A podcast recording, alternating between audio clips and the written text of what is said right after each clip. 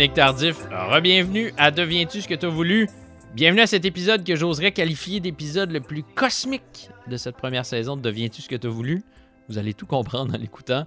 Bienvenue à cet épisode que j'oserais assurément qualifier d'épisode le plus punk de cette première saison, parce que mon invité aujourd'hui, c'est le chanteur, guitariste, principal auteur-compositeur de Vulgaire!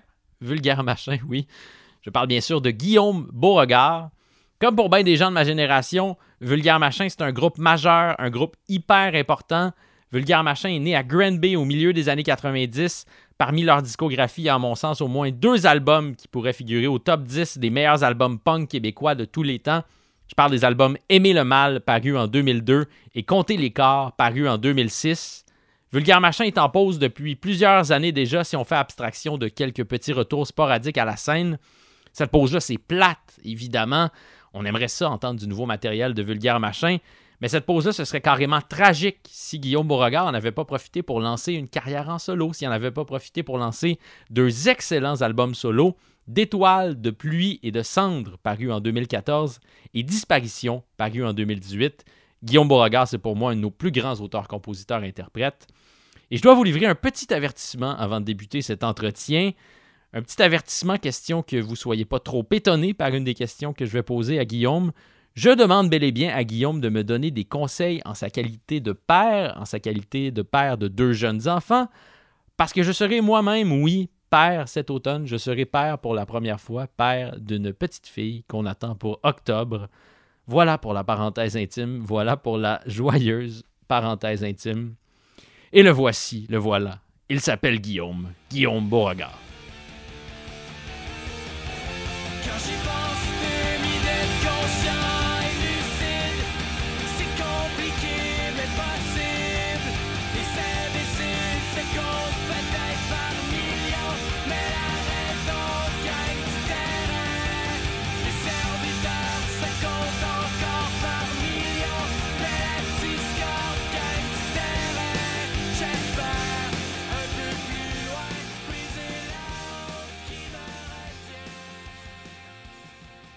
Première fois que j'ai vu les vulgaires machins, c'était. Parce que on va mettre les gens en contexte. Tu me demandais, tu viens d'où, Dominique?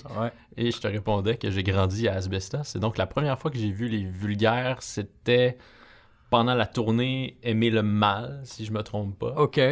Puis c'était à Saint-Adrien. Euh, le lendemain, Michel Barrette présentait euh, un spectacle d'humour dans ce festival-là en extérieur. Donc, vous étiez les, deux têtes d'affiche. Ben, je me souviens pas de ça, pas en tout. ça me dit rien du tout. Et je m'étais procuré à la table de, marchandises, je m'étais pas procuré un t-shirt, je m'étais procuré un essai de Noam Chomsky. Oh yes. Parce que vous vendiez des livres d'éco-société, si je me souviens bien. exactement. Ouais, on avait une entente avec eux autres. On vendait des livres, on trouvait ça le fun, de pousser la réflexion plus loin par rapport au, au texte des vulgaires. Puis moi, je faisais mon éducation en même temps parce que je lisais tous les livres.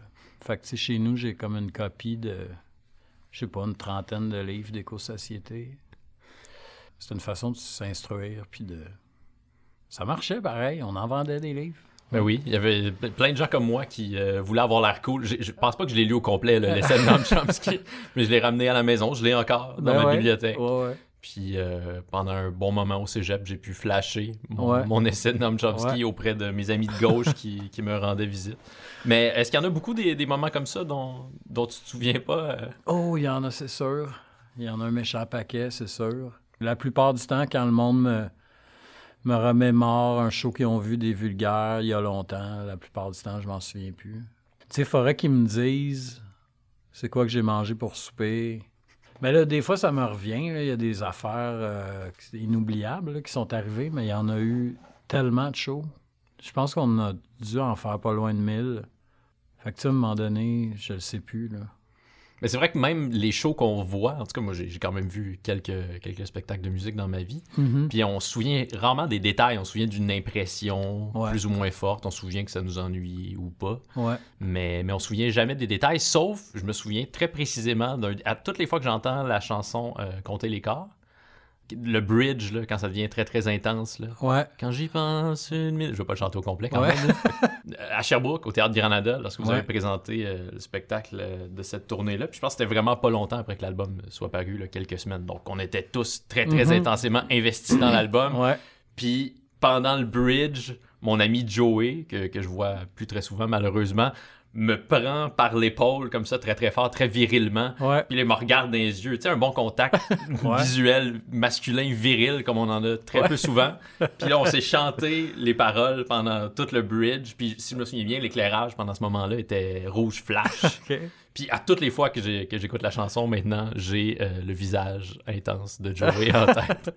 Et ça, bon. ça me fait monter les larmes aux yeux. Ah ouais, c'est cool. Tu vas-tu me parler des Franco? Qu'est-ce qui s'est passé au Franco euh, pendant cette chanson? Non, mais les Franco, il y a, euh, je pense, une dizaine d'années ou peut-être un peu moins. C'est qu'à un moment donné, pendant qu'on jouait Compter les corps, à ce moment-là, dans le bridge, il s'est mis à mouiller des cordes super intenses. On aurait dit que c'était chorégraphié. Même nous autres sur le stage, on avait, on avait des frissons. Là, puis la foule, il s'est passé quelque chose de vraiment spécial. Puis on m'en reparle souvent, souvent, souvent. J'étais là à votre show Franco quand la pluie est tombée au bon moment. Puis pas une petite pluie, là, tu sais. Puis pas ça commence, puis ça s'intensifie comme d'une shot. Bang! C'était vraiment intense. Est-ce que tu y crois aux, euh, aux astres qui s'alignent parfois? Je sais pas si j'y crois, mais il m'arrive plein d'affaires. Il m'arrive plein d'affaires. D'ailleurs, euh, j'ai eu une pensée pour toi hier. Euh, Est-ce que ça t'arrive souvent? Oui, ça m'arrive de temps en temps. Non, de penser pour toi, non, pas si souvent que ça. Quand j'étais J'aurais été un peu étonné.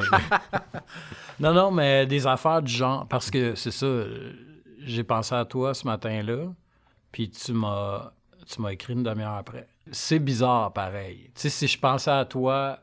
Quotidiennement. Ouais, c'est ça. Puis que je t'écrivais à tous les jours, là, ce serait différent. Ouais. Parce que c'était la première fois où à peu près, je pense que, que je t'écrivais directement comme ça sur. Facebook pour t'inviter cette fois-ci à participer à mon podcast. Ouais. Mais sinon, on s'est parlé, on, on a fait une entrevue lorsque tu es venu présenter le spectacle de ton premier album solo au Boc et Bière à Sherbrooke. Mhm.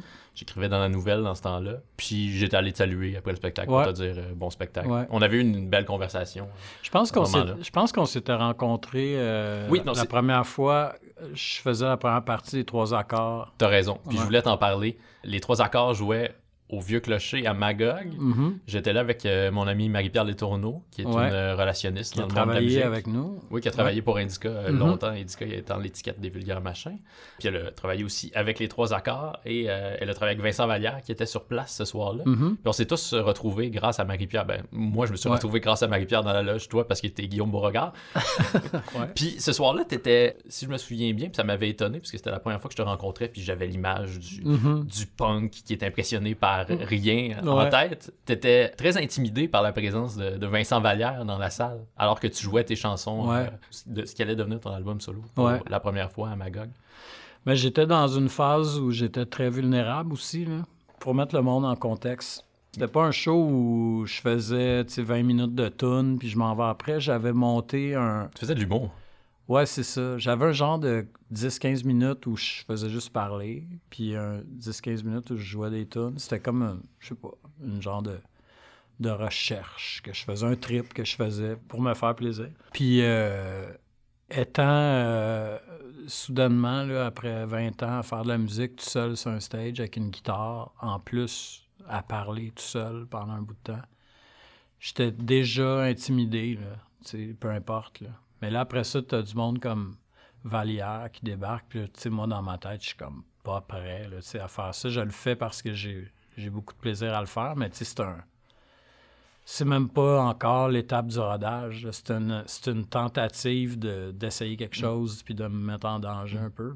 Ce segment-là d'humour, est-ce que c'était une sorte de, de mécanisme de, de défense, une manière de pas complètement montrer ta vulnérabilité qui est, qui est très très présente sur tes deux albums en solo? Ouais. Ben, il y a deux affaires. Les trois accords avaient le goût de m'amener qu'eux autres en tournée parce qu'on est des bons amis puis ça nous tentait. Puis j'ai accepté la gig, mais j'avais aucune tune. Tu sais, j'étais là, ben là, c'est parfait. C'est ça qui va me, tu sais, qui va me forcer à, à enclencher le processus. Ça a été vraiment ça le départ de, de ma démarche en solo. Au niveau de l'écriture, en tout cas, c'était à cause des shows, des trois accords qui s'en venaient. J'avais un mois ou deux, je pense. Fait que, tu sais, j'ai, monté, je sais plus, 4-5 tonnes, puis je manquais de matériel. Puis là, l'idée m'est venue de faire un peu d'humour, mais aussi dans cette affaire-là de, de créer une espèce d'équilibre entre l'affaire triste puis dark un peu de mes tunes en solo. Puis, tu sais, c'est très mini weights, là, ce que je t'ai dit, mais c'est un peu ça pareil. J'avais le goût de trouver un équilibre puis de pas de pas être pris trop au sérieux là-dedans. D'exploiter ces deux facettes-là de ma personnalité, dans le fond. là.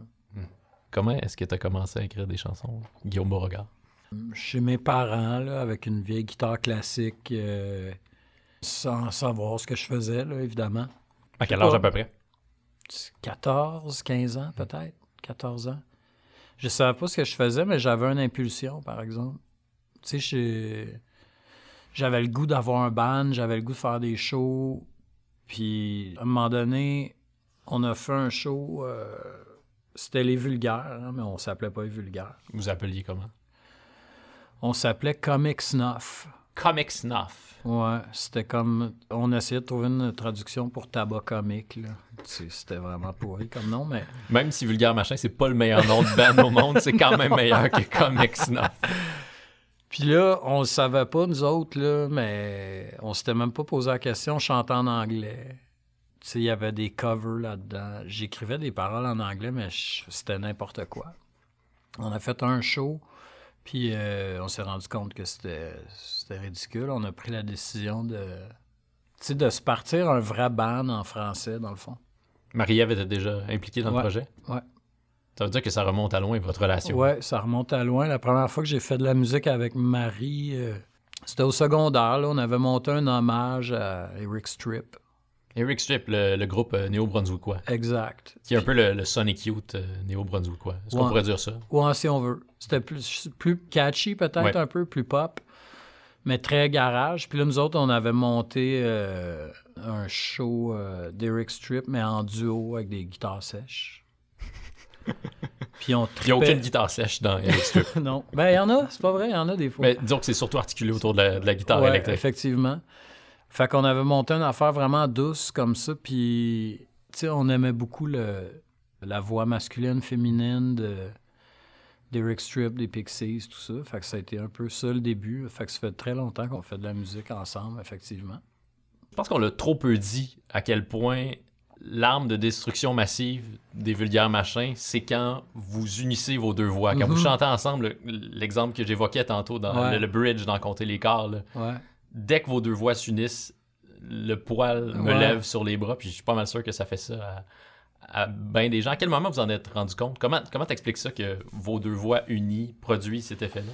Ben, le fait d'avoir chanté longtemps ensemble, le fait d'avoir euh, travaillé fort pour faire des belles harmonies, le fait d'avoir des belles mélodies, le fait de le fait d'avoir écouté beaucoup de bandes qui faisaient ça, je ne sais pas, un, un peu toutes ces réponses. Il y a quelque chose que tu peux pas calculer non plus, là, quand deux voix se marient, ils se marient, là. Hmm. ça marche, puis des fois ça marche moins.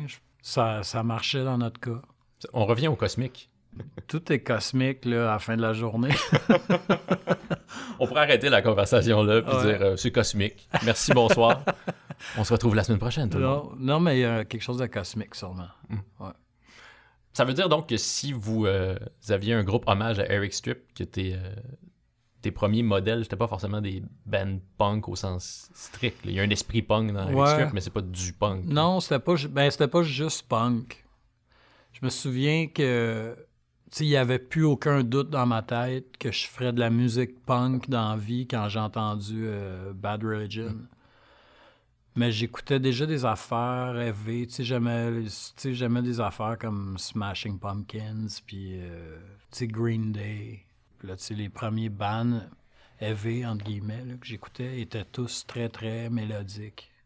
Je réécoutais euh, vos deux premiers albums euh, récemment, puis j'entendais beaucoup les Pixies. Ça m'a Mhm. sauté aux yeux à quel Ouais. point ça, ça ressemblait à bien des égards aux Pixies. Ouais. Alors que sur les albums suivants, sur Aimer le mal, ça, c'est complètement C'est absent. disparu un Ouais. peu, ouais. Puis c'est revenu après, je pense, un peu. Mm. C'est une référence, c'est sûr. On essayait de faire un genre de... Tu sais, en commençant, on se donnait des références parce qu'on se cherchait, évidemment. Puis c'était... La référence, ça a souvent été Pixies, euh, NoFX, euh, Eric Strip, mettons. Tu sais, on essayait d'être un genre de mélange de tout ça en français. C'était ça l'objectif. Puis je pense qu'à un moment donné, on a décroché un peu. Tu sais, on a arrêté de, de chercher des références à un moment donné. Vous êtes devenu la référence. Je l'ai dit ironiquement, mais c'est vrai. C'est là que je m'en allais. Euh, non, non, mais.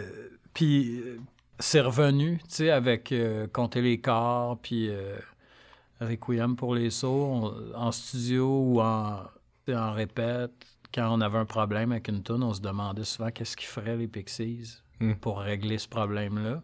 Puis on se laissait s'inspirer de même. là. Donc, c'est pas forcément mauvais de- d'embrasser ses références parfois, après avoir trouvé son identité. C'est impossible de ne pas avoir des références, je pense. Il y a des gens qui prétendent ça, qui, qui sont complètement affranchis de leurs références. Ben oui, mais il y a des gens aussi qui disent que ils écrivent leurs chansons à 3 heures du matin sous dans des chambres d'hôtel. On n'est pas obligé de les croire. Ça rajoute beaucoup de romance, mais... Tu les crois pas, toi? mais je pense que ça peut arriver, mais je crois pas que ça puisse être ça. Tu sais, je pense que les bonnes tunes, ça s'écrit quand tu te lèves le matin et tu travailles. Je sais pas, mais en tout cas, je pense qu'il y en a qui, tu sais, qui perpétuent ce mythe-là, mais qu'en réalité, tous les bons albums qu'on écoute, il y a sûrement quelqu'un qui avait un certain sérieux dans son travail, je sais pas. C'est, les tunes, ça se fait pas de même en, en éclair de génie. Ça arrive, là, tu sais, que tu as un éclair de génie puis ça va vite, mais je sais pas, en tout cas. M'en- M'en parler pour moi. Il y a pas quelque chose aussi d'un peu toxique dans, dans ce mythe-là? C'est-à-dire que les jeunes artistes euh, vont croire qu'ils doivent absolument euh, se torcher la gueule constamment, Ouais, ben- consommer de la drogue, etc. pour euh, accéder au génie. Ben, je pense que je pense que c'est bon de prendre de la drogue. là. Ça, forge la jeunesse puis ça, ça ouvre euh, sur les choses plus cosmiques. On prend des notes à la C'est maison. pour ça que je suis très cosmique. Ça dépend des drogues, cela dit. Ça dépend des drogues, effectivement. Non, mais tu sais, je pense que les auteurs, compositeurs, les bandes qui croient beaucoup à, à cette méthode-là de faire tout très spontanément, ça doit pas être les meilleurs. Ça, c'est ma théorie personnelle. là. Tu sais, moi, je crois que il faut travailler fort, là, puis mettre du temps, puis questionner ce qu'on écrit, puis réécrire, puis réécrire. C'est toute forme de création, je pense, d'une façon ou d'une autre, implique que tu mets beaucoup de temps là-dedans. là, même si tu fais des toiles dans la vie, tu vas peut-être en faire 12 avant de catcher que Ah, si moi, c'est cubique mon affaire. là. Si on prend l'exemple de, de ton plus récent album, euh, Disparition, Mm-hmm. Une chanson en moyenne passe par combien de, de différentes versions? Tu sais, ça dépend. Ça peut, être, ça peut être le texte sur lequel je travaille sur une chanson qui, qui fait juste se peaufiner avec le temps. Mais des fois, le- les textes prennent la barre au complet puis je recommence. Ça peut, euh, je peux recommencer trois, quatre fois un texte pour une chanson. Pourquoi est-ce que tu pensais à moi hier? Je pensais à toi parce que je suis tanné de faire des entrevues. J'en fais par solidarité pour l'équipe qui travaille sur tes projets, puis parce que tu as besoin de faire parler de ton projet si tu veux que le monde. euh, Tu sais, il y a comme une logique là-dedans. Puis Ouais. j'aime faire des entrevues quand c'est intéressant, mais en général, je suis assez tanné, je te dirais. Puis euh, j'ai l'impression de tout le temps dire la même affaire. Est-ce que c'est parce que les gens sont. Je t'interromps, excuse-moi. c'est- Non, non, une erreur d'intervieweur. Pas de trouble. Mais Ça rend l'entrevue intéressante. Est-ce que. Est-ce que. C'est quoi le problème avec les entrevues? Est-ce que c'est c'est toi qui a Euh, plus rien à dire ou c'est les gens qui te posent toujours les mêmes questions? Ben, la- le plus gros problème, euh, je pense que c'est qu'il y a beaucoup d'entrevues très courtes et très superficielles. là. Mm. Sais, je, je sais pas à quoi ça sert, d'autre que de faire de la promotion. Puis c'est plate, faire de la promotion. Sinon, c'est il y a un sentiment de redite beaucoup. Là. Tu sais, quand tu pars, là, puis t'en fais, mettons, 15 là, en trois semaines, là, à un moment donné, t'es une cassette. Là. C'est mortel pour les artistes qui doivent se livrer à, à ces tournées-là, mais en tant que journaliste, on s'en rend compte aussi à un certain moment. Ouais. En tout cas, moi, des fois, je m'en rends compte, surtout quand je vais lire les papiers ou que j'écoute les entrevues qui sont déjà parues, qui ont déjà été Mhm. diffusées. Puis là, t'entends l'artiste, la personne qui t'interview, mettre sa cassette puis se lancer dans cette tirade-là C'est qui ça. est super bien huilée, là, qui Ouais, est comme un peu suspectement trop bien huilée. Ouais. Non, mais t'as pas le choix à un moment donné, je pense. Oui, je comprends tout à fait. Tu sais, tu peux pas inventer des réponses juste pour que ça soit différent. À un moment donné, la question revient, puis la réponse est toujours la même, tu sais. Puis là, tu tombes en mode cassette. Puis ça, moi, je trippe pas tant, là, mais je pense pas que personne trippe là-dessus non plus, être une cassette. Mais là, des fois, c'est intéressant aussi, les entrevues. Puis quand c'est un nouveau projet, puis que c'est le début, c'est le fun, t'es content d'en parler, tout ça. Bref, longue, long détour pour dire que je me disais, les vulgaires, si on fait un album, si on sort quelque chose de nouveau à un moment donné, j'aimerais ça qu'on assume qu'on fait pas d'entrevue. Hmm. Je me disais, on pourrait peut-être en faire une, puis, tu sais, régler ça, en faire une grande, puis c'est réglé après. Puis je me disais, je ferais ça que Dominique Tardif. C'est ça la grande connexion cosmique aujourd'hui. 30 minutes après que t'aies pensé à ça, je t'ai envoyé un message. Exactement. Mais là, il n'y a, toujours pas de nouvel album des Vulgaires Machins. Non. Donc, faudra se reprendre. Mais là, je suis vraiment très touché. J'ai rien dit, c'est parce que j'étais vraiment. euh, Ouais, ouais. j'étais- paralysé par, euh, par l'émotion. J'aimerais, ce, ce serait un honneur, là, vraiment. Ben- Puis on va diffuser ça, donc tu n'auras pas le choix de te tenir à ton engagement ça. une fois que le nouvel album va paraître. Exact. Non, mais là, après ça, avec les vulgaires, tout est une affaire de conseil, hein? Fait que, tu sais, il faut que tout le monde Mm. soit d'accord. Puis ton équipe va te dire, c'est peut-être pas une bonne idée de faire seulement une entrevue. Peut-être. Non, mais là, toi, si tu te rends compte qu'on fait un album à un moment donné, puis qu'on fait pas juste une entrevue avec toi, tu sauras que c'est pas ma décision à moi. OK. c'est un autre membre du, du band qui me blaire pas. Ben, au moins, au moins deux autres. Oui, c'est ça. Parce que c'est la démocratie Ben oui, c'est très qui règne au sein des Vulgaires. Ouais. Puis quand c'est deux contre deux, c'est là que la tyrannie embarque. Puis est-ce que c'est toi qui tranches à ce moment-là? Ça dépend du dossier, c'est pas tout le temps moi. Non, non, mais non, c'est- beaucoup la, la démocratie. Est-ce que tu penses que vous pourriez vous permettre ça? Il y a de plus en plus de groupes qui prennent cette décision-là, des groupes euh, qui ont forcément un, un passé important, là, comme euh, Guns N' Roses. Ouais. Je compare vulgaire machin à Ouais. Guns N' Roses. Ben, Guns N' Roses a Pourquoi accordé aucune entrevue depuis le, le retour de, de Slash, depuis la réconciliation entre Slash et, Mhm. et Axel. Et ça semble aller assez bien pour eux présentement.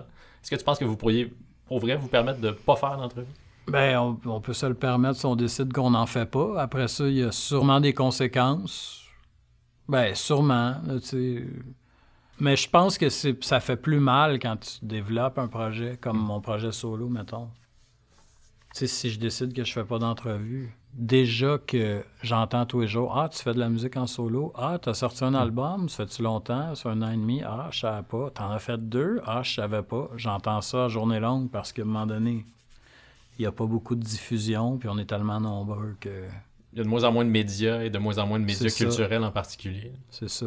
Mais avec un fan base, je sais pas, probablement que l'impact est moins grand. On pourrait peut-être se le permettre. Après ça, moi, je me dis, c'est correct aussi d'imposer des conditions. Euh, tout le monde en impose des conditions. Moi, je veux bien euh, refaire un album avec vous autres, mais euh, aucune répète le jeudi. là. Sinon, moi, j'embarque pas là, dans le projet. tu sais, tout le monde a le droit d'avoir ses conditions.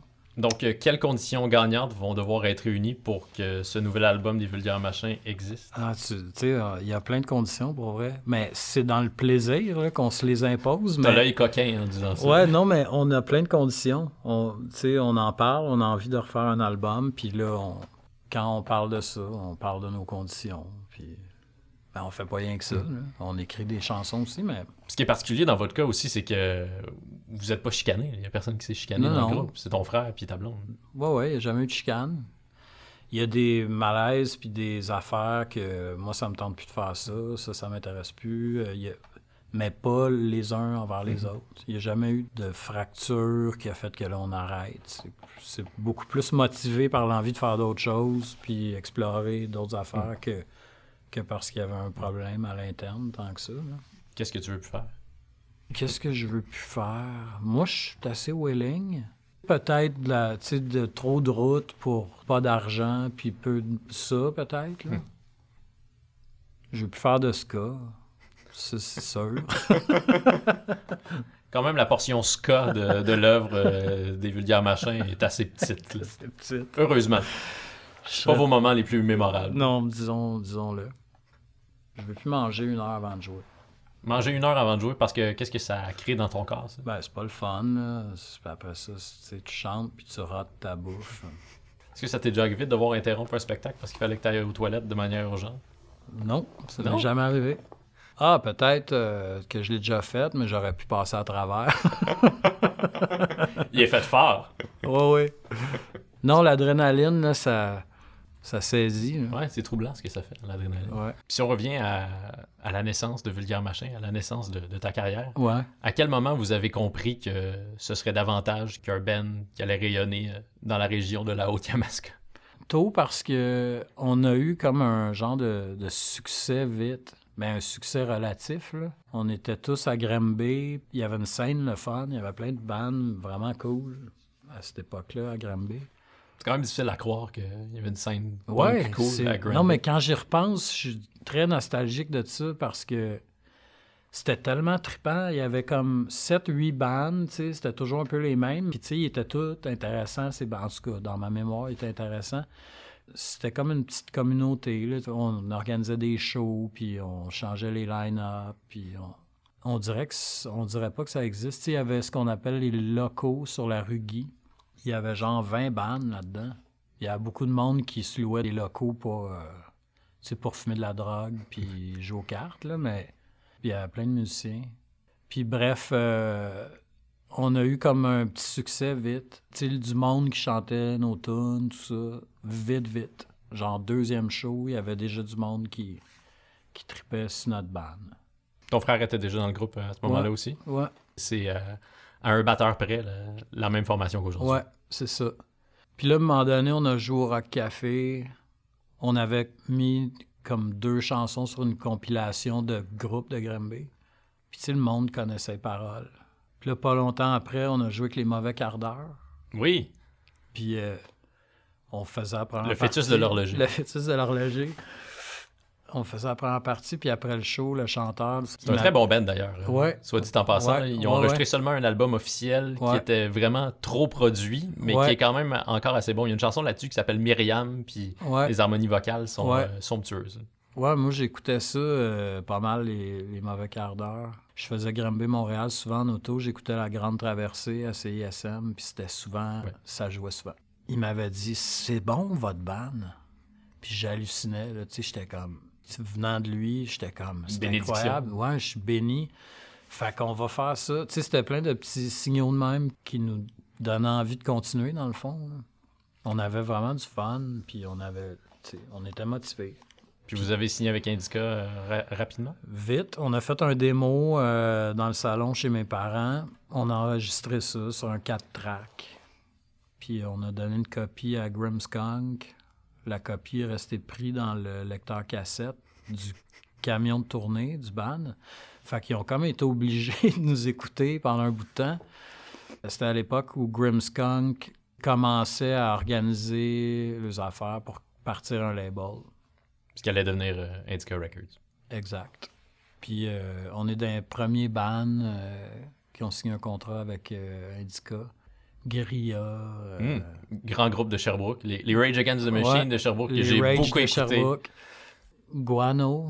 Guano, oui, qui est un groupe vaguement ska ou quelque chose comme ça? Il me semble que c'était. Guano, c'était comme un peu euh, prog, ska, rock, je sais pas trop. J'ai déjà possédé l'album de Guano, Ouais. mais je pense que je le possède plus. Je pense que je l'ai laissé chez un disquaire d'occasion, euh, alors que ça existait encore des disquaires d'occasion. Ah, le groupe de. Je pense que c'est à Hamilton, euh, Ontario, Race. Oui, ça c'était très bon. C'était Ouais. comme du reggae rock. Ouais. Le chanteur euh, de Race chantait aussi dans Looking for Gabio. De... Ouais, De exact, ouais. exactement. En tout cas. C'est un voyage dans le temps, ce qu'on vient de faire. là. Ouais, vraiment. Tu disais que tu étais nostalgique de l'époque où euh, il y avait une scène punk à Granby. Pourtant, je t'ai lu en, en entrevue souvent dire que tu voulais pas que les vulgaires machins deviennent le, le véhicule de la nostalgie. Mhm. Que- quelle relation tu as avec la, la nostalgie? Ben, c'est-à-dire que, je suis nostalgique euh, comme humain, je- à certains égards. Je sais pas, je, je retourne à Granby, puis il n'y en a pas de scène rock, puis je trouve ça plate. Il y a comme pas de musique, il y a juste... Tu sais, je sais pas, je veux pas être... euh, je veux pas diminuer personne en disant ça, mais je trouve ça dommage pour les, les ados. Moi, ça, c'était tellement important dans ma vie, je me dis, mais qu'est-ce qu'ils font? Ils écoutent des films, ils checkent leur, leur iPad. Oui, ben c'est c'est ça, c'est difficile de pas arriver à la conclusion que tout ça est de la faute euh, aux réseaux sociaux. Ouais. Mais il y a sans doute beaucoup de ça Il y a un peu de ça. En tout cas, c'est sûr là, qu'en en tenant ce discours-là, je sonne comme un, un vieil attardé là, qui repense à sa jeunesse qui était mieux qu'elle l'est aujourd'hui. Mais il faut croire qu'on on s'en va tout là, là. On finit tout par juger les jeunes. Dès qu'on ne l'est plus soi-même. C'est très joyeux tout ça. Mais les vulgaires machins, bon, pour pas que le groupe devienne le- un strict véhicule Ouais. à nostalgie stérile, Ouais.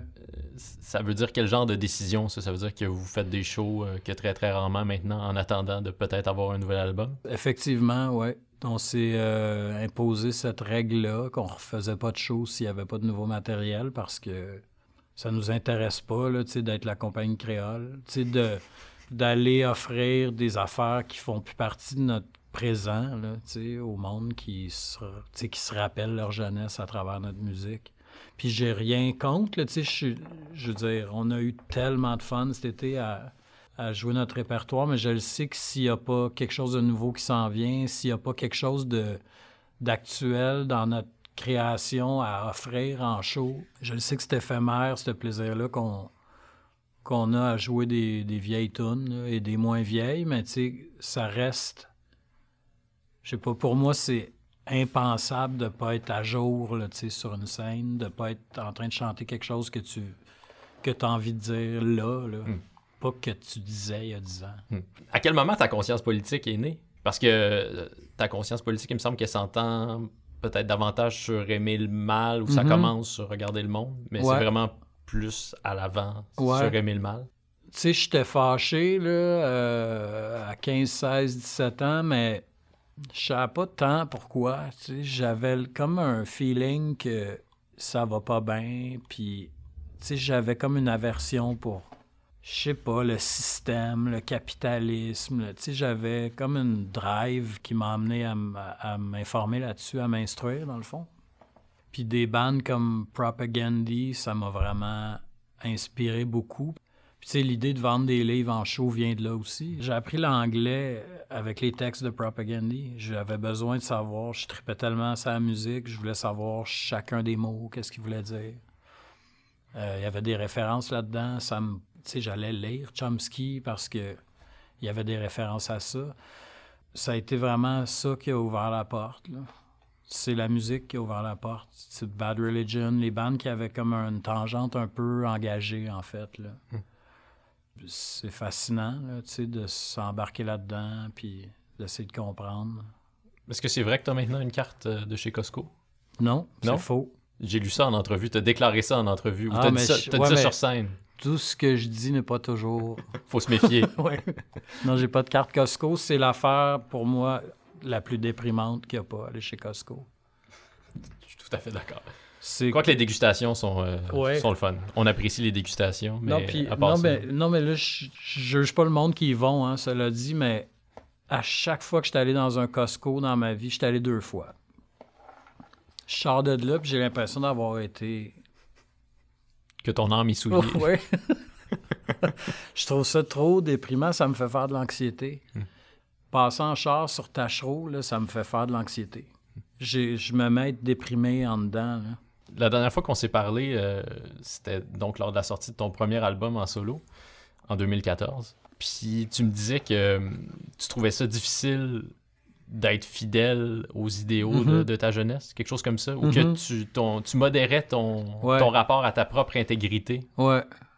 T'en es où dans ta réflexion par rapport à ça maintenant? Ben, je suis encore euh, dans une réflexion par rapport à ça, mais effectivement, j'ai nuancé beaucoup de choses, là, en vieillissant, avec les enfants aussi, en faisant des affaires en solo. Puis c'est- c'est très bien aussi là, de partir d'une direction, puis d'être, euh, je sais pas, cohérent par rapport à ça et rigide, là, à la limite. là. Quand je pense au vulgaire, mettons. Tu sais, il y avait ce souci-là très euh, fort de ne pas être des sell-out. Il y a quelque chose de, de radical. Quelque chose d'un peu radical. là, tu sais, on n'a jamais été des radicaux. là, On est toujours le radical dire. de quelqu'un d'autre, de toute façon. ouais, c'est ça. Je sais pas, en vieillissant, on dirait. Je suis tellement euh, saturé. je te dirais, du discours euh, politique, de, de tous les problèmes, l'éco-anxiété. Tu sais, à un moment donné, c'est comme si j'ai eu besoin de prendre un recul par rapport à tout ça. Puis, tu sais, c'est- pas de me promener en 4x4, euh, en SUV, là, tu sais, ma vie reste simple, puis je suis quand même un citoyen responsable, je pense. Tu portes des pantalons en cuir, par exemple, présentement. c'est pas vrai. en cuir animal. Oui. Je sais pas, tu sais, comment te résumer ça, là, mais le fait de prendre un recul par rapport à toutes ces questions-là, puis de...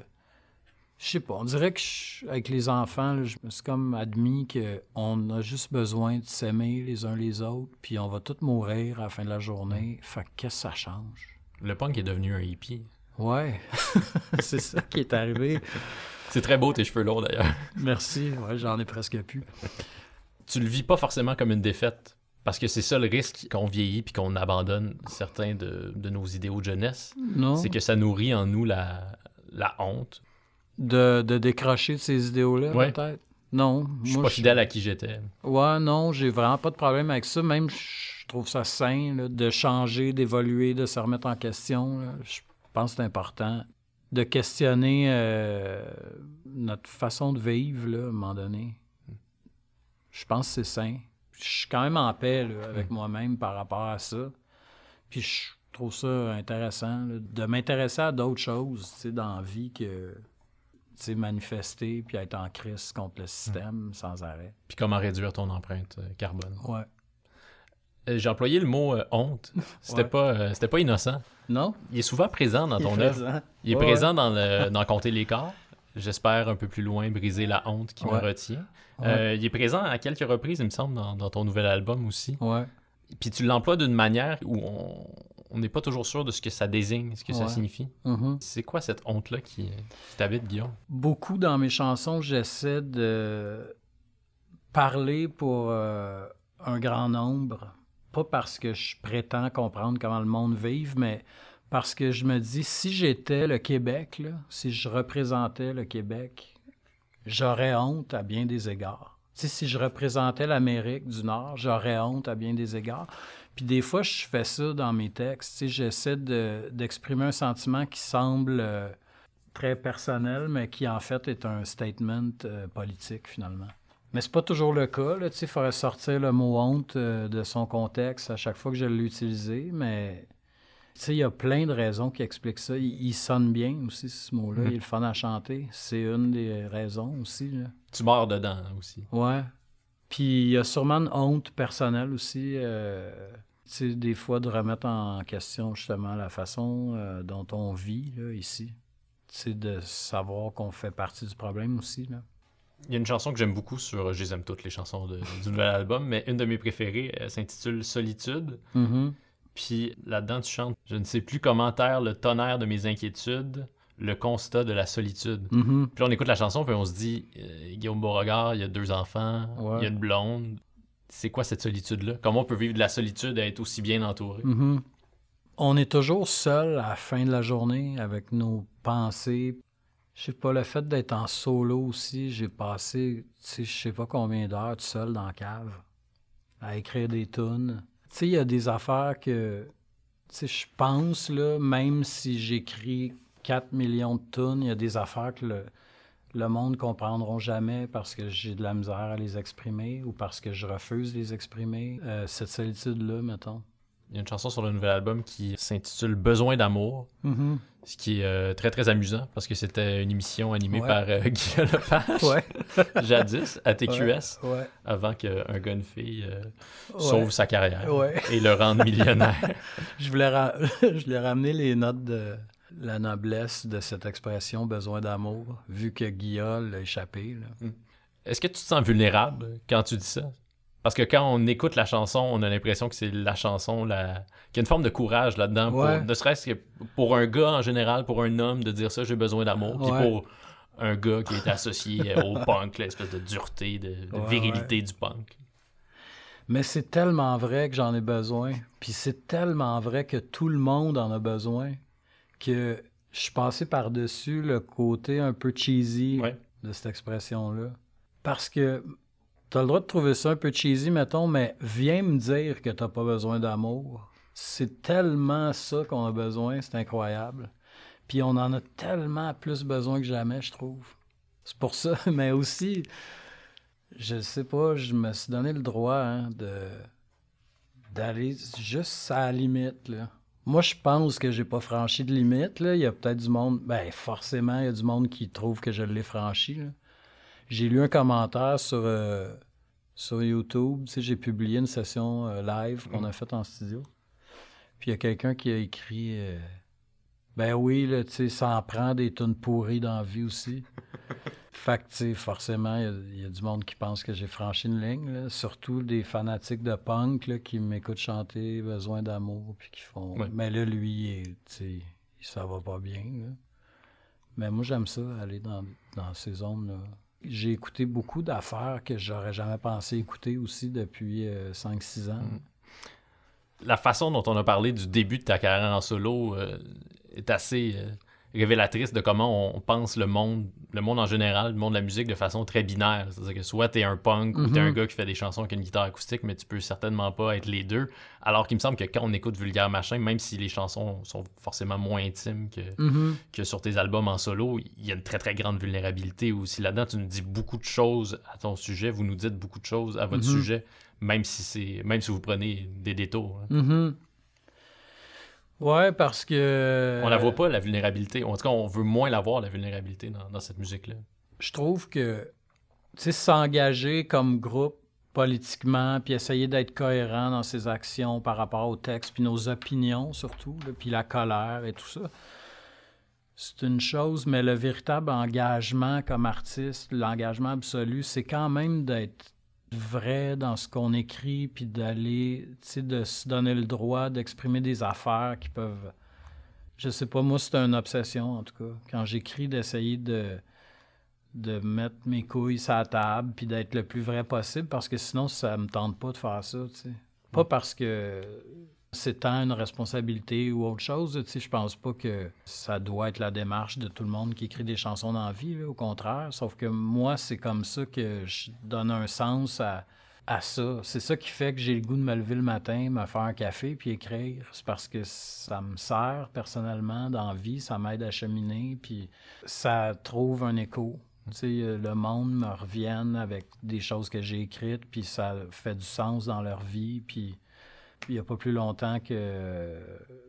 il y a quelques semaines, euh, il y a un gars qui est venu pleurer dans mes bras après un show parce que il a écouté mon dernier album beaucoup. Il est dans une rupture avec sa blonde. Euh, il a des enfants. Euh, cet album-là l'a accompagné là-dedans. Puis ce que je chantais dans ces tunes-là résonnait avec ce qu'il vivait. Puis, je disais, moi, c'est ça, la musique. C'est ça aussi. mais c'est aussi être en crise puis trasher, mais c'est ça aussi. En autant que ce soit incarné puis sincère. Ce que j'entends beaucoup dans tes deux albums euh, en solo, peut-être plus particulièrement dans le premier, c'est la détresse d'un gars qui se rend compte qu'il a été cave de pas s'autoriser à nommer sa détresse pendant autant d'années. Ouais. Ou sa tristesse. je dis détresse, peut-être un trop gros mot. Est-ce qu'il y a de ça? Non, mais oui, il y a de ça, mais c'était comme une libération aussi d'écrire des tunes en solo parce que là, j'avais plus ce frame-là du vulgaire machin dans lequel je me permettais pas d'aller là. Puis avec raison aussi, je pense. Vulgaire machin, pour moi, c'est trippant parce que c'est un collectif. Puis même si j'ai écrit la plupart des textes, pour moi, c'était super important que tout le monde les lise, que tout le monde soit à l'aise, que tout le monde comprenne. C'est un travail commun. Tout le monde y, ajoute sa touche. Puis quand tu tombes tout seul, tout à coup, en tout cas, moi, ça m'a ça m'a délivré de quelque chose. Tu sais, j'avais plus ça. C'est comme vertigineux en même temps parce que tu te retrouves un peu devant toi-même. Mais euh, ça m'a fait prendre conscience de plein d'affaires, sur le plan personnel, mais par rapport à, au fait que c'est ça ma vie, écrire des tunes, je me rends compte, puis ça m'a ouvert une porte à, aller dans cette direction-là. Je me, suis permis ça. Encore aujourd'hui, on s'autorise trop peu, les gars, à nommer ces affaires-là. Mm-hmm. Guillaume Beauregard a fait une chanson qui s'appelle Besoin d'amour. On va sentir rapidement le besoin de faire une blague Ouais. parce que ça nous met mal à l'aise. Ouais, ouais. Je suis content que tu me dises ça. J'aime tellement déranger. Quand je dérange pas avec mes opinions, je dérange avec mes feelings. Sûrement, mais les filles aussi, hein. Les gars et les filles, là. Euh, comment elle les reçoit, euh, ta blonde, ces chansons-là? Parce que plusieurs d'entre elles, plusieurs des chansons de tes albums en solo semblent directement s'adresser à elle. Mhm. Ben, C'est la portion José Lito de l'entrevue, euh. Ouais. c'est correct. J'aime ça aller là, moi. Elle vit bien que ça. C'est pas non plus euh, une psychothérapie, là, tu sais. On s'assoit pas avec mes textes pour euh, revenir un peu sur tout. Tu sais, on se... On se parle beaucoup, fait que, tu sais, c'est comme... C'est pas tant des surprises, mes tunes, là, pour elle. Mais c'est quand même puissant que Ouais, quelqu'un ben- écrive quelque chose pour... euh, Moi, ça m'est jamais arrivé que quelqu'un écrive une chanson Ouais. pour moi. Mais puisque tu penses souvent à moi maintenant, tu vas peut-être m'en écrire une. Ouais. c'est peut-être pour ça que je suis ici, hein. C'est Pour- peut-être peut-être ça. Là, Venir pour- pour- t'inspirer. Ouais, ben pour réaliser, tu sais, que ma prochaine tune parle de toi. Ok, on va. je, je suis en train de rougir, donc on va changer de sujet. tu te parlais de tes, euh, de tes nouvelles références tantôt sur, euh, Ouais. sur ton nouvel album. Euh. Sur Disparition, j'entends du Van Morrison, j'entends Tom Waits. Sur le précédent, on entendait beaucoup de band ou Bob Ouais. Dylan, période de band. Ouais. Comment ça, ça s'est faufilé jusque, jusque sur ta table tournante? La, la vérité, c'est que Gus Van Gogh m'a beaucoup aidé là-dedans parce que Réalisateur, donc, qui est réalisateur. des albums des vulgaires Ouais. et de tes albums en solo. Ouais. Puis, tu sais, j'y expliquais que je commençais à écrire en solo, tout ça, que j'étais écœuré d'écouter de la musique punk, que j'avais pas le goût de faire de la musique punk. Puis là, on- en jasant de, de tout ça, il m'a proposé il a fait, Je vais faire l'album avec toi, mais là, pendant que tu écris, là, tu sais, j'en avais pour un an au moins, tu as juste le droit d'écouter Let It Be des Beatles. Puis euh, c'était quoi l'autre album? Je pense que c'était un album de Harvest de, De Neil de Young. Neil Young. C'est les deux seuls albums que tu as le droit d'écouter. Il donne des devoirs comme ça. Ouais, ben, il a jamais fait ça, mais moi, ça m'amuse, là, tu sais, ces petits cadres-là. Tu sais, c'était le fun d'écouter de la musique dans une optique d'étude aussi, là, tu sais, d'étudier la vibe, d'étudier la façon dont ils écrivent, tout ça. Puis j'ai vraiment trippé. Ça a été une référence quand on a fait l'album, évidemment, là, on s'en cache pas, mais après aussi, c'est que ça m'a ouvert sur... Il y a comme, tu sais, 20 ans de musique que j'ignore complètement parce que c'est des tunes que, tu sais, tout le monde la connaît, Let It Be, mais on est même tanné de l'entendre, mais, quand tu l'écoutes avec ce regard-là un peu, de déformation professionnelle, ça devient vraiment intéressant. Tu sais, j'ai tellement trippé, puis là, j'avais envie de découvrir tout ce que j'avais manqué parce que j'étais obsédé par Rage Against the Machine. J'écoutais juste du punk. Tu sais, je regarde ma collection de CD, il y a juste du punk. Il y a juste du punk. J'ai genre 500 CD de punk, puis c'est juste ça que j'ai fait. Aller tout écouter ce qui se fait à mesure que les albums sortent. Puis là, ben, cette démarche-là m'a, m'a amené à, à découvrir tout le reste. là. Puis j'ai pas fini là, encore. là. Ça fait 5-6 ans que j'étudie. Est-ce que c'est grâce à, à Van Morrison qu'on entend du saxophone sur le nouvel album? C'est sur Solitude qu'il y a du saxophone? oui. Je- C'est pas du saxophone ska comme dans euh, Petit Patapon, là. Non. chanson des vulgaires machin. Non, mais en écrivant, là, je me questionnais où est-ce, qu'il- où est-ce qu'on va en mettre, où est-ce qu'on va en mettre. Ah, tu voulais en mettre du saxophone? Ah, je voulais mettre des cuivres et des cordes partout, là. Puis je me souviens d'avoir écrit cette euh, mélodie-là pour un instrument avant, là. Hmm. Tu sais, j'écoute Otis Redding, puis je suis comme, c'est tellement cool, ces instruments-là, quand il n'y a pas un mur de bruit en arrière, tu sais. C'est tellement naïf, c'est ce que je te dis. Je suis comme un... Qu'est-ce que tu veux dire par, Je suis par comme mur un de bruit? Non, mais tu sais, essaye de mettre des cuivres, toi, sur euh, des power chords. Là. Si les Ramones avaient mis des cuivres sur le tune, tu sais, ça marche pas. Les cordes, ça marche pas. J'essaie de l'entendre dans ma tête présentement, puis non, ça, ça le fait pas. là. Puis là, moi, comme un bel innocent, je me mets à faire des tunes qui respirent avec une guitare, tu sais, acoustique. Puis je me rends compte que là, on peut soudainement orchestrer bien plus parce qu'il y a de la place dans le mix. C'est juste trippant. C'est tellement puissant, une section de cuivre. Des pads, sans que ça soit tout le temps comme une ligne mélodique. juste un pad de cuivre qui rentre à quelque part, c'est aussi puissant qu'un mur de guitare.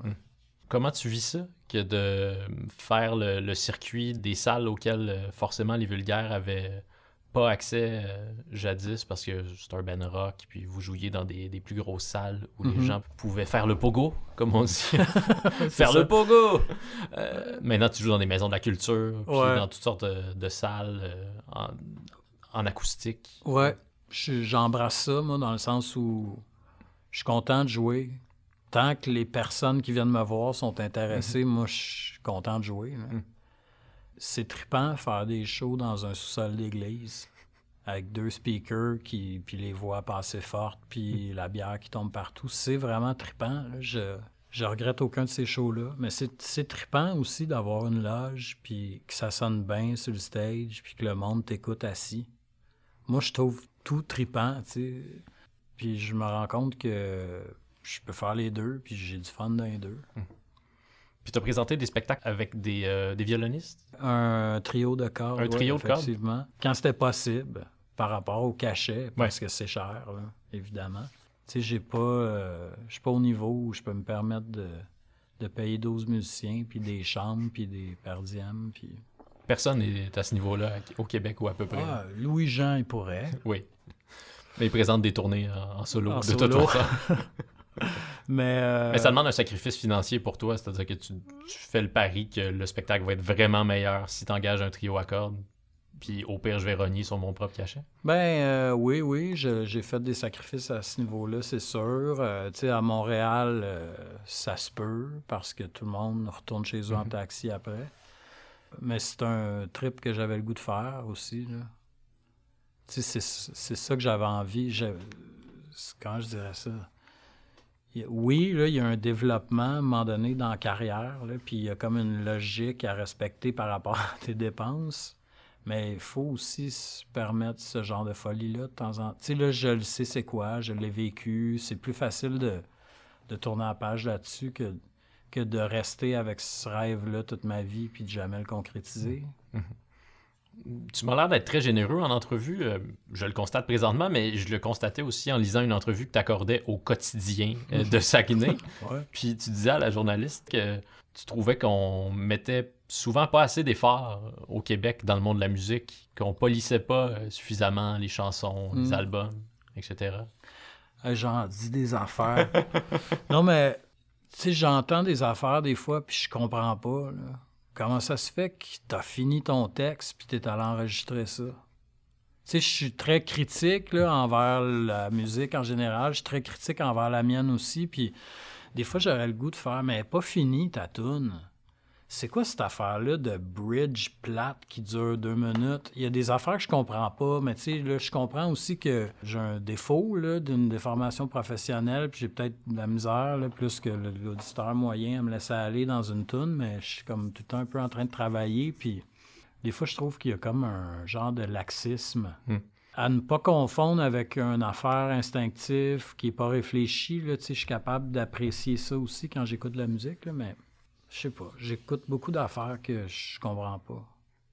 Est-ce que c'est parce que les gens s'entourent mal? Parce que je devine qu'un, ben, que toi, tu m'as l'air d'être euh, très dur envers toi-même. Puis que si tu arrivais devant Gus Van Gogh, le réalisateur de tes albums, avec une tune Mhm. à moitié finie, il te le dirait sans doute. Euh, Guillaume, va falloir continuer à travailler Ben sur oui, celle-là. Gus a contribué à ajouter juste plus de rigueur dans ce que je fais. Là. Tu sais, mes premières tunes, je savais pas ce que je faisais. Je savais même pas que tu pouvais réécrire ton texte. T'étais pas content. Tu sais, c'est, c'est naïf de même. J'écrivais un texte, puis j'étais comme, ben c'est ça le texte. Tu parles de- au, au début de la carrière des vulgaires. Ouais, c'est ça. Puis, je veux dire, la moitié des tunes des vulgaires, j'y réécoute, puis je suis comme, mais je peux pas croire que j'ai laissé ça passer. là. Tu sais, ça en est presque obsédant. Mais, euh, oui, il y a ça, l'entourage, ça, c'est sûr là, que c'est important. L'expérience aussi. Puis après, sais, je sais pas si je le sais de quoi je parle, parce que évidemment là, qu'il y a des albums incroyables qui n'ont pas été faits avec une rigueur mathématique puis un genre de désir de tout réécrire tout le temps. Là, il y a une beauté aussi dans la spontanéité, mais pas tout le temps. Mm. Faut pas toujours espérer que les astres s'alignent puis que le génie se présente. là. Ça. Le, Ça, ça peut être une forme de paresse. là. le cosmique, des fois, faut l'enligner un peu. Il faut qu'on travaille aussi pour que ça, ça s'aligne. Parlant de, de vieilles chansons euh, des vulgaires machins, Cocaïnomane, si Mhm. c'était à refaire, est-ce que tu, tu l'écrirais quand même? Parce que c'est c'est une chanson auquel le groupe est toujours associé. Ouais. Puis c'est pas nécessaire, c'est une chanson amusante. Ouais. C'est pas la plus grande chanson du groupe. Non, mais moi, je suis content de cette Ouais. chanson-là. Ouais, ouais. On parle de la chanson Je fais de la poudre. là. Ouais. Moi, je la trouve bonne, la tune, parce que ben, c'est une des tunes les plus populaires du groupe. Fait que forcément, elle n'est pas si mauvaise que ça, mais aussi, c'est qu'elle est- perçue de plein de façons. Il y a du monde qui voit là une, critique, là, très sévère. Mais moi, ça me fait toujours rire. Puis dans quel contexte tu l'écris, euh, cette chanson-là? C'était dans les premières tunes qu'on a faites. J'ai eu un flash, puis je me suis dit, la musique pourrait faire la même affaire que le texte, puis tourner en rond, puis... Mais t'étais entouré à ce moment-là de gens qui euh, faisaient de la poudre pour travailler plus, pour faire plus d'argent, pour faire plus de poudre? Oui, oui, il y avait de la poudre un peu euh, d'un pub, tu. On faisait pas de poudre, personne, mais, c'est- tu une boutade. C'était pour rire d'eux autres, un peu. Ça a été très, très long avant que j'essaye ça. C'était effectivement une critique pour rire du monde, mais je sais pas, il y a du monde euh, encore aujourd'hui qui, qui la célèbre. Il y a des gens qui voient une célébration de, Ouais, de la drogue là-dedans. Ouais, ouais. C'est Il y des gens qui ont des drôles d'oreilles. J'ai pas de trouble avec ça non plus. C'est amusant comment les gens comprennent, perçoivent mal certains textes, certains textes très très clairs, comme celui-là, il me semble. Est-ce que ça t'est euh, souvent arrivé que des fans fervents des vulgaires machins te, te fassent des témoignages puis que tu comprennes que, hey boy, cette personne-là comprend compris. pas, pas en tout. Ouais, ça doit être déjà arrivé, mais ce qui, ce qui m'a plus, euh, pas choqué, mais surpris, c'est de parler du monde qui sont comme des fans finis du band, mais qui, eux, dans leur vie, sont complètement ailleurs, mettons.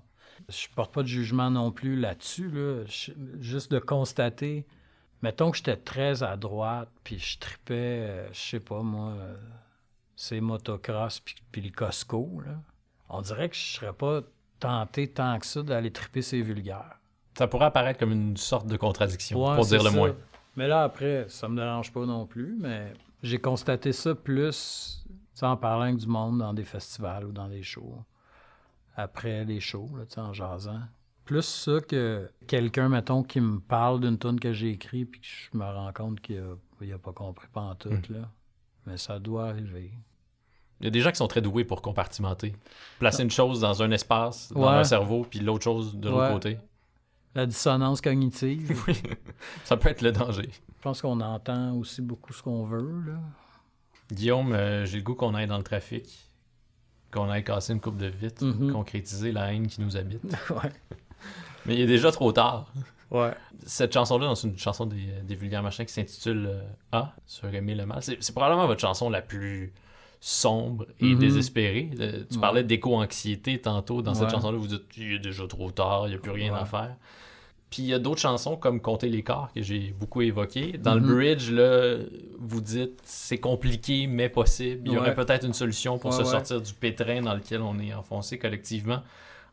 Entre ces deux pôles-là, tu te situes où euh, présentement? Ben, je suis un peu tout ça. Je pense que c'est correct aussi d'avoir des moments d'espoir puis des moments de, de grande dépression. Moi, je revendique aussi le droit d'être très dark puis très désespéré, mettons, par rapport à l'état des lieux. Mais on n'est pas juste une affaire dans la vie, je pense. Il y a d'autres moments où je fais, mais c'est pas grave, là. On... mes enfants sont beaux, je suis heureux, j'ai du fun, je mange, puis ça goûte bon, puis...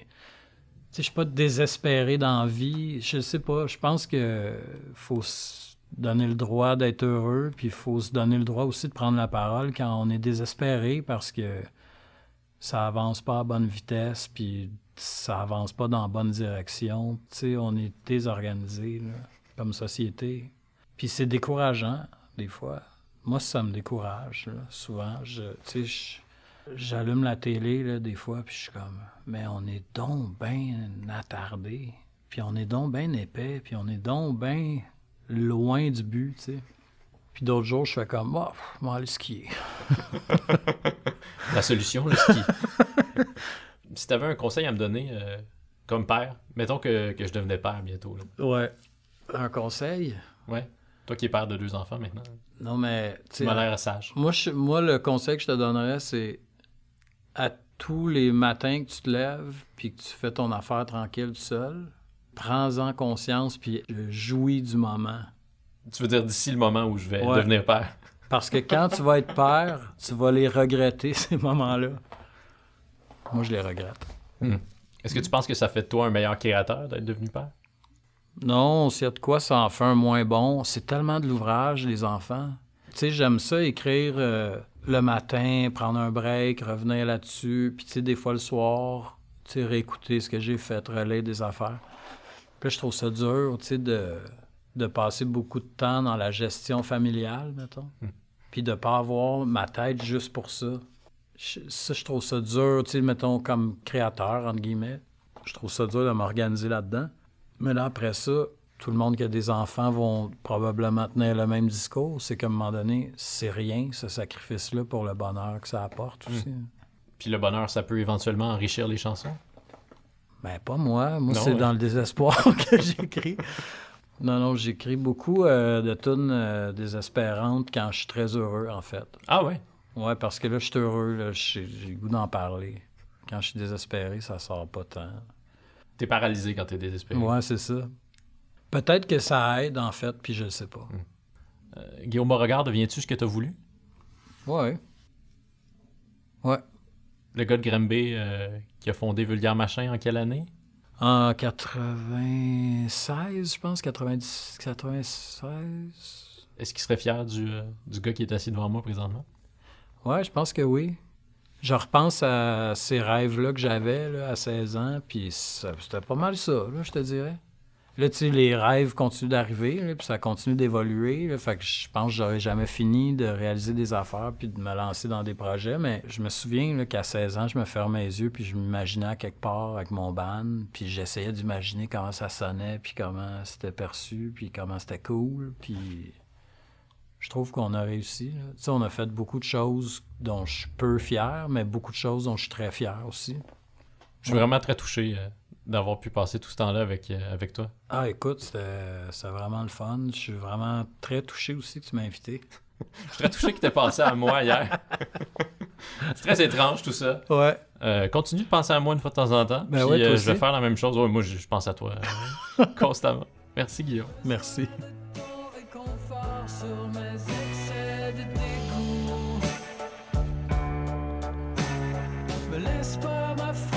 Tout seul, je vais tomber à genoux.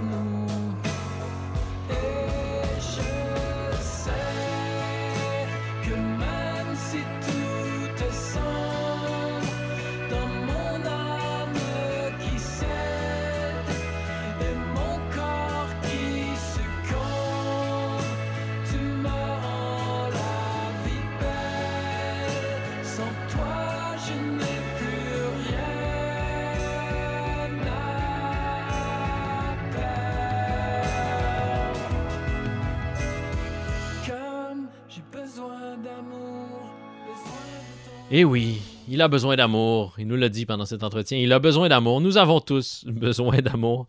C'était bien sûr un extrait du plus récent album de Guillaume Beauregard, Disparition, que je vous invite à découvrir si ce n'est pas déjà fait. Je vous invite aussi à découvrir les deux albums en solo de Marie-Ève la voix féminine de Vulgaire Machin. Ce sont deux très très beaux albums. Il y a un de mes groupes punk préférés qui s'appelle Idols. C'est un groupe anglais. Leur plus récent album qui est paru, le quoi, deux ans, s'intitule Joy as an Act of Resistance. La joie comme acte de résistance. Puis je pense moi aussi que la joie, la gentillesse, l'espoir, ça peut avoir quelque chose de punk. J'ose croire en tout cas que la joie, la gentillesse, l'espoir, ça peut avoir quelque chose de punk. Et puis parlant de musique assourdissante, il y a une de mes salles de spectacle préférées à Montréal, le Turbo House, qui est présentement en grande campagne de vente de t-shirts. Question d'essayer de survivre en attendant qu'on puisse à nouveau s'entasser dans leur salle. Parce que c'est vraiment le verbe qu'il faut employer quand on parle d'aller voir un spectacle au Turbo House, s'entasser. Donc si vous pouvez vous le permettre, allez sur leur page Facebook, donnez-leur un petit coup de main, procurez-vous un t-shirt. Ce balado est monté et réalisé par Jean-Michel Berthiaume. Anatole a glamifié la chanson de Daniel Boucher. Jean-Guillaume Blais signe le visuel de ce balado. Et puis c'est Joe Charrette qui était derrière la console du studio Madame Wood. Soyez gentils, soyez punk. Mon nom est Dominique Tardif. Je vous donne rendez-vous la semaine prochaine pour l'avant-dernier épisode de cette première saison. Et je vous souhaite surtout de devenir ce que vous voulez.